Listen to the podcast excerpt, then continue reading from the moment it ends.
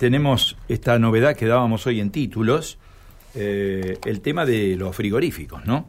La actitud que han eh, tomado los frigoríficos en función de este nuevo reglamento o de esta nueva operatoria de troceo respecto al troceo. Bueno, en tal línea, a esta hora el doctor Sebastián Bendayán, gerente de Cafrisa, la Cámara de Frigoríficos de Santa Fe.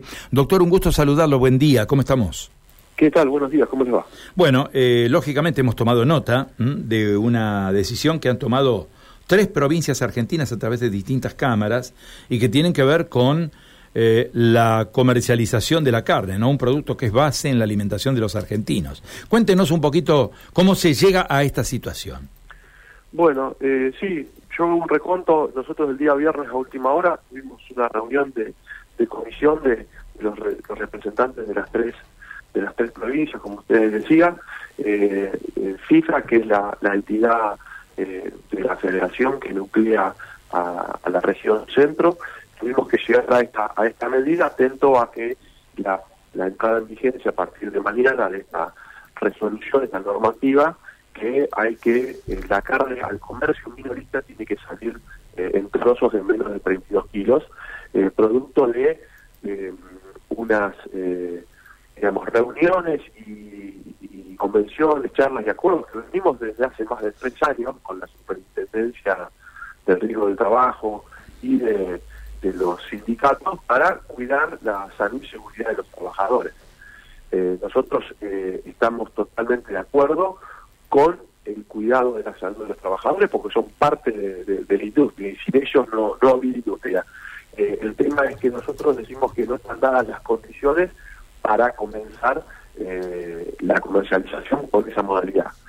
Por eso también lo que planteamos es que eh, podemos cuidar al trabajador utilizando medios mecánicos para la bajada de, la, de las medias veces eh, y de esa manera podríamos estar cumpliendo la normativa, cuidando al trabajador y no tener que hacer una inversión tan pero tan grande por parte de la, de la industria.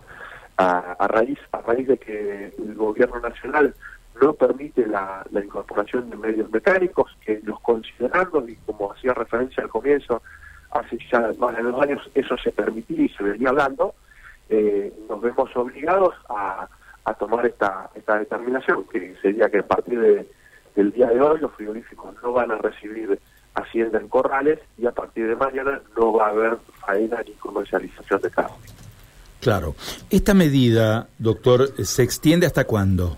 ¿Es por tiempo indeterminado? ¿Ustedes esta, medida es por tiempo indeterminado. La, la intención la intención nuestra, eh, y somos conscientes del perjuicio y la gravedad que esto acarrea, pero nosotros queremos ser claros con esto. Nosotros necesitamos, por parte de, las autoridades del gobierno, que nos convoquen y, y, resolverlo de manera, de manera rápida y eficaz. Por eso, eh, durante el fin de semana no hemos tenido respuesta por parte del gobierno nacional Esperemos que en las primeras horas del día sea así. En el boletín oficial, hoy por hoy no tampoco salió publicado ninguna modificación en la resolución ni nada. O sea que estamos como, como el día viernes nosotros firmes con, con el planteo de la medida, pero pero tenemos tenemos esperanza de que en el transcurso del día las autoridades se comuniquen con nosotros y poder destacar este conflicto.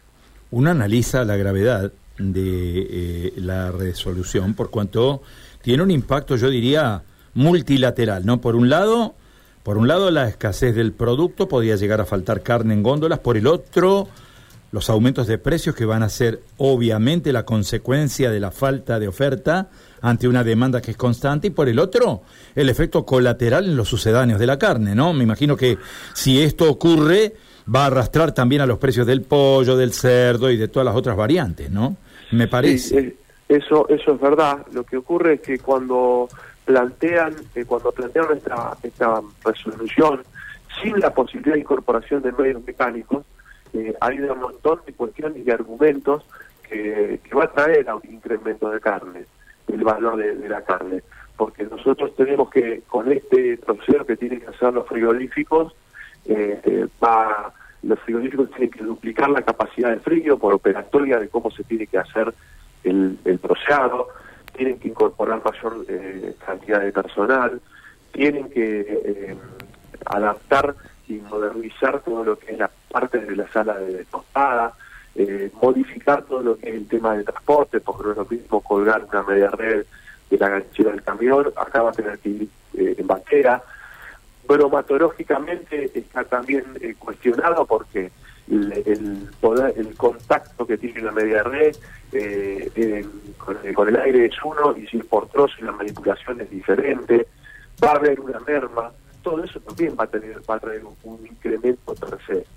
Entonces, eh, nosotros estimamos que va a ser un incremento eh, no menos del 20%, aplicando la resolución tal cual, así como está hoy, sin modificación y la posibilidad de utilización de medios mecánicos. Entonces, son cuestiones que tampoco se dicen y que en definitiva también eh, esto va a traer un incremento en el valor de la carne al ya castigado consumo per cápita que estamos teniendo. Estamos por, por los niveles más bajos de los últimos 50 60 años.